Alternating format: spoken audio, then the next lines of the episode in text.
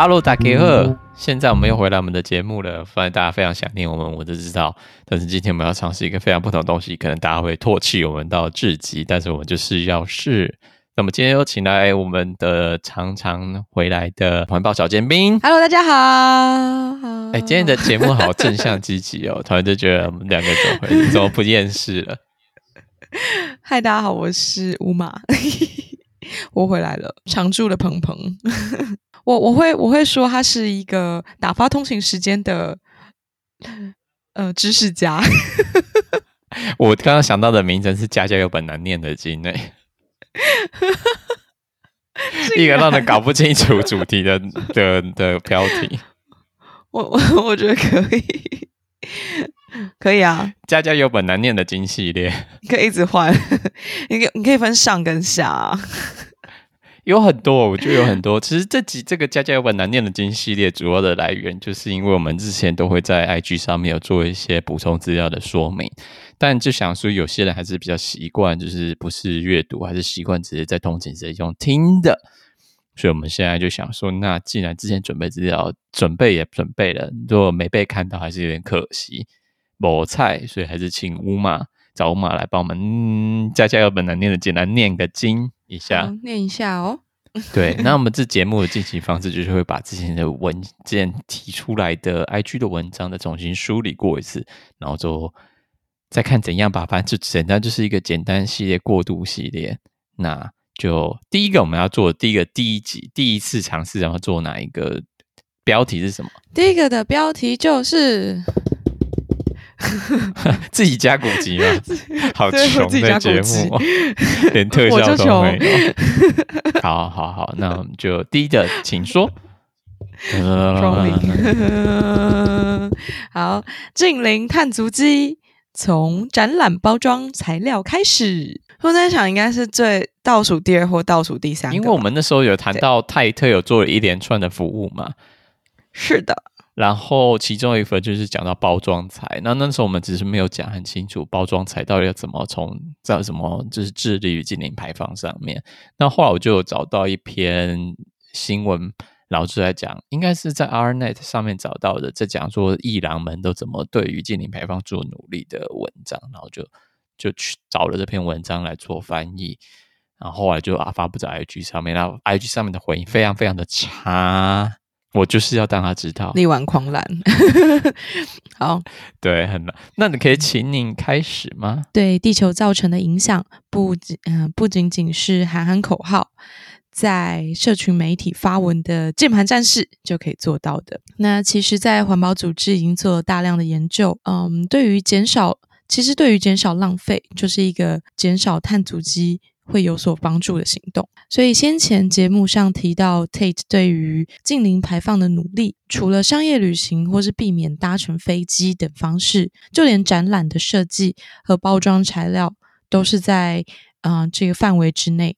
所以我们现在就来看有哪些研究。除了知道博物馆要怎么做以外，我们也可以提醒自己该怎么减少包装材的浪费。所以会想起超市那些过度包装的塑料、塑胶包装，好像包装滥用的问题，其实在我们生活中不断的发生啊。那所以我们第一个提到的就是艺术界常出现的废弃物。那其实这个资料是来自于阿姆斯特丹的一个组织，叫做 K K I Culture。那大家可以上他的网站看，这个团体致力于通过文化遗产部门创造一个可持续的未来。提供个建议，技术机构可以怎么样重新检视对于碳足迹和环境废弃物的改善手册？好的，那第一点的话呢，有关于手套，手部的保护是文化遗产从业者的必需品，所以建议避免使用常见的丁腈，还有乳胶手套，乳胶手套。改用可生物分解或是透过清洗可以多次使用的手套材质，以避免污染环境。那第二的话是合成材料，像是一般来说在网拍或是搬家的时候会用的胶带，就可能会是聚酯或是聚丙烯衬底的压敏胶所做成的。替代的产品可以考虑布质的捆扎带，或是可以用有扣子的安全固定拉力带。也可以用有创新的纸贝淀粉胶粘剂的这种水活性胶带去取代它。那第三点是综合性垃圾，从展览中的装潢材料，或者是嗯库房里面的老旧柜子，有许多混合废料是复合材料，那意味着它们可能包含一种以上的材料，比如说泡棉板和胶合板是由夹层材料制成的。最好的回收方式是尝试将这些材料捐给社区。然后公告让民众可以索取，这样。这复合材料，大家应该知道，IKEA 的现在的那个什么最便宜的那个小板凳啊，不是那个小桌子吗？那个超便宜的小桌子，嗯、它其实里面不是木头，是它是、嗯、对它那边桌，其实它是纸板那个做立体的蜂窝状，让它可以这么硬挺、欸。嗯，嗯我之前看纪录片看到的。我会知道的原因是因为我有朋友家里的这个。桌子，嗯、呃，我忘记他之前打翻饮料还是什么，反正他家非常的潮湿，嗯、然后后来他就嗯、呃、有点因为受潮，所以他膨胀了。他嗯、呃、膨胀之后，是不是你就可以把嗯、呃、它边条的地方是可以被拆掉？拆掉之后，你就可以看到中间的样子。嗯、对对对对对。那如果有兴趣的人，也可以去拆一下你们家那个边桌，你就会发现说，其实里面几乎都是纸板，不是木铁。是的。对啊，但是这种东西其实就是一个复合材料嘛，它是表面有涂层，然后再加上什么其他东西，嗯、其实那种东西就很难做回收处理。那我之前也有看过，就是在博物馆，英国博物馆好像就有一他们网站就有一个，应该是说他们典藏的部门里面就有一个小小的部分，他们就会这样就会贴出说他们最近要呃。让人家自动去索取的柜子啊、桌子啊、椅子啊，那我觉得那个方法就还蛮好的。就是毕竟这些东西淘汰了，可能收库房收藏不下了，嗯、或者是重复收藏的东西，都会把它捐出来让大家去认领。这很不错。我觉得古董迷应该会很疯狂吧？就光想到就是，哎，原本是收藏的文物，然后现在免费索取。我有一些开咖啡店的。鹏鹏，他们会去，就是会有那种社团。这个社团会是可能有人在一个废弃物回收厂发那个什么，就是最近有收到什么样的回收，然后有人想要捡吗？然后就下面喊声。有些甚至还要用，呃，有些人会先捡走，然后再拿去卖，这样稍微整理过，里面可以找到很多很多花窗跟老玻璃，真好。所以觉得大家其实也可以。想想在日常生活中，透过这样的指南改善手册要怎么在？因为我们刚刚我刚举出来资料，基本上就是参考里面的，然后再改写一下。平常日常生活中可以就会用到的，像那个胶带部分，其实大家从小地方做起，就可以对环境有一些保障。这样你不要用那种塑胶胶带，直接用布扎带，或是只要不要用那个尼龙绳带，不是绑就搬家常用的红色那个尼龙绳带吗？你把它用成像是布质的捆扎带，其实就已经算是对环境友善的做法之一。然后第二个部分，其实这个文章里面成了提到第二个部分，就是讲到画廊气候联盟。在这画廊气候联盟是二零二零年成立，来自六大洲二十个国家，由五百五十位会员组成的画廊气候联盟，叫做 Gallery Climate Coalition，旨在解决国际艺术市场的碳足迹问题。对画廊最直接的影响部分就是。各画廊前往各大艺博会或者双年展或展览间作品跟人员的旅行与交通，所以包括这中间旅行的耗材上面，GCC 也就是画廊气候联盟也提出了建议指南。那我们请乌马来提供下面的建议，啊，由我来诠释一下。好，第一点，所有的包装材料都会产生温室气体 GHG。猜一下什么？嗯，Greenhouse gas。对，greenhouse gas，然后排放废，嗯，我突然卡住，温室气体排放，对，等一下，好，我嗯、呃、这边我重，不用，继续继续继续，好的，排放和废，哎，等一下，温室气体排放还有废物，你你怎么突然崩坏了？对，即使他们是可生物降解或是可以堆肥的，所以。大家要注意，就是这些包材都可能会产生温室气体哦，不是可能，是都会。好，第二点，最佳的做法就是永远都拒绝不用会产生呃温室气体的包材。好，第三点，包装越多，艺术品的运输重量就越重，所以会造成更大的运输碳足迹。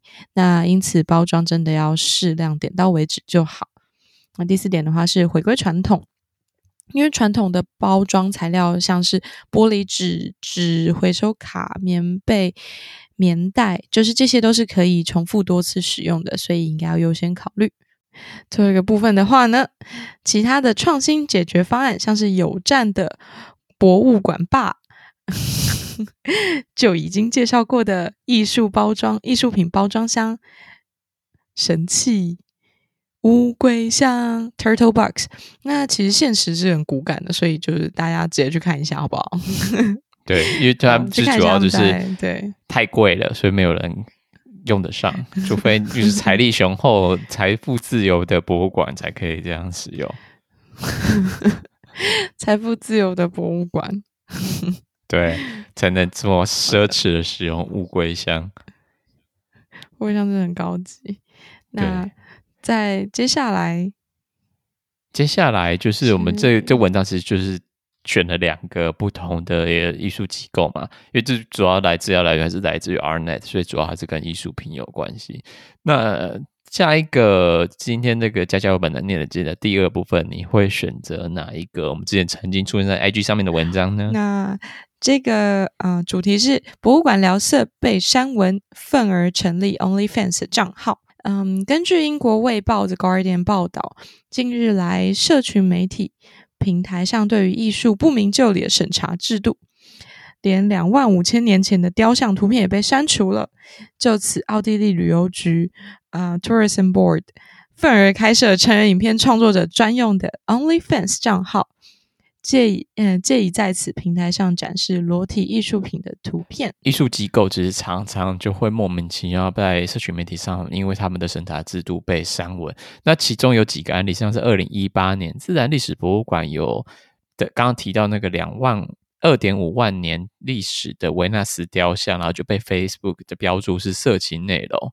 然后就被删文。那二零一九年的时候，Instagram 把一个巴洛克画派早期的代表人物彼得保罗鲁本斯的画作标注说违反了该社群的社呃社群的审查原则。那 TikTok 上面也停止了之前荒木经惟的，因为他本身是一个情色摄影大师啊，他就停止他博物馆的账号，因为他们。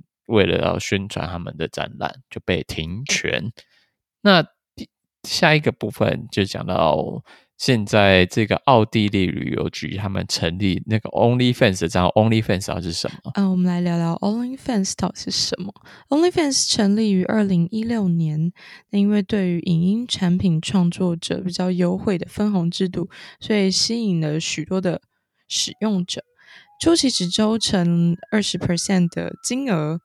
相较于当时业界对半抽成的分红，更保障了创作者的收入，所以平台在成人产业当中相当的受欢迎。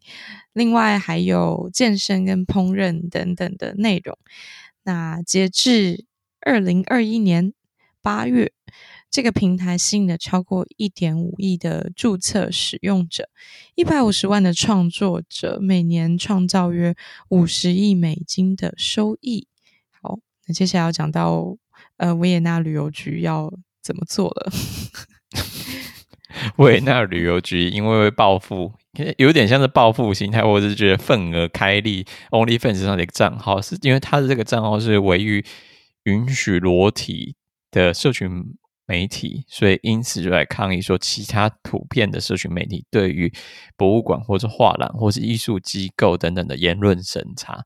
那为了刺激消费，或者为了大家能看到的话，他就会奥地利官方旅游局，就是他那个 Tourism Board，它就是如果你在上面第一批的注册用户，就可以得到一张奥地利城市旅游卡，或是观看艺术作品的入场券。我我们等一下结束之后，我去看一下。你如果是你的话，你会因为想要拿到旅游卡而？而就是抖内吗？去订阅它的内容吗？我觉得如果像我本身，其实每一个月至少会想要去一次美术馆或博物馆的话，还是可以抖那一下啊。哦，就是他的金额是，我看到了，各位观众，他的抖内 金额是不用钱，太赞了吧？是不是要抖内一下？我刚刚有没有想说是不是很贵？没有，就是不用钱，就是它是 for free，所以大家可以随随洗随洗。但是我很怕，就是之前不会用 OnlyFans 的人，嗯、反而开启了某一另一扇窗户。哦、呃，对啦，但是他有说十八岁以上的那个啊，十八岁以上的内容，好开心哦！我也那就是会开始订阅一些微博，像是烹饪节目啊，嗯、或是健身节目啊。哎，之前不是有那个吗？之前有一个新闻，就是一个台湾的数理老师在教微积分，然后在 Pornhub 上面教微积分，啊、然后月入百万嘛。对，呃，我想一下哦，是七百五吗？对，好像是年年入七百五十万嘛。对对，我印象中是的。好，嗯，所以就是他有送东西。那其实那时候我们在录这个节目的时候，就列出了，因为这节目等于是之前录节目的时候跳过的部分嘛。那那时候就有列了几点问题，原本想拿来做讨论。好的，可大家可以想一下，我觉得 Facebook 一直保留着严格的禁裸政策，然后在演算法支配平台看的权利当下，我们真的对于艺术品需要做这些限制吗？近日来，脸书的言论审查特权争议。那如果有不清楚的话，也可以用 X check 这个关键字搜寻。所以，这个言论审查权的争议到底是由谁来决定审查的内容呢？Facebook 就是他手中有一个名单，就是他如果你是有具有影响力的人的话，你的言论就会不会被被那个他们的言论审查的部门做审查，你就会他就是给你一些特权啊，让你有发更多的言论自由。Oh, 对对对，你之前就是爆出一个大新闻，因为自己华尔街日报就是有透过人家内部文件爆料，然后就做了一点系列的报道，然后加上之现在之前就是有听证，美国那边有听证会啊。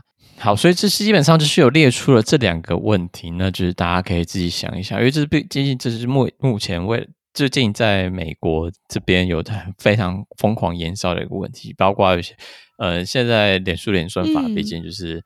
为了要自己的利益，他们没有在做言论审查。再一部分就是之前不实言论或者假新闻部分，其实脸书本来在他们的系统上面就已经可以造成一些做一些改变，然后减低言论言假讯息的传播。但是他们后来也没有这样做。再来说。脸书或是社群媒体的成瘾性，最近也是非常延烧的话题。那到底谁可以看到内容？就是这这个部分，这个文章里面想要请大家思考的部分。好的。那家家有本难念的经，大概今天就跑过两个部分。那在乌马这边，你觉得这个家家有本难念的经？嗯我我觉得它有点像是，呃，你玩游戏的时候，还会应该是 DLC 吧？玩游戏的时候会开的一个副本跟外 副本支线游戏。哦，对对 对。好了，其实我是因为我不知道怎么该怎么收场，帮这个家家本念的经要怎么收场。那既然不知道怎么收场，那我们就在这边草草跟大家说再见吧。好的，大家拜拜。那我们下次加加版的念经之后再跟大家相见喽，拜拜。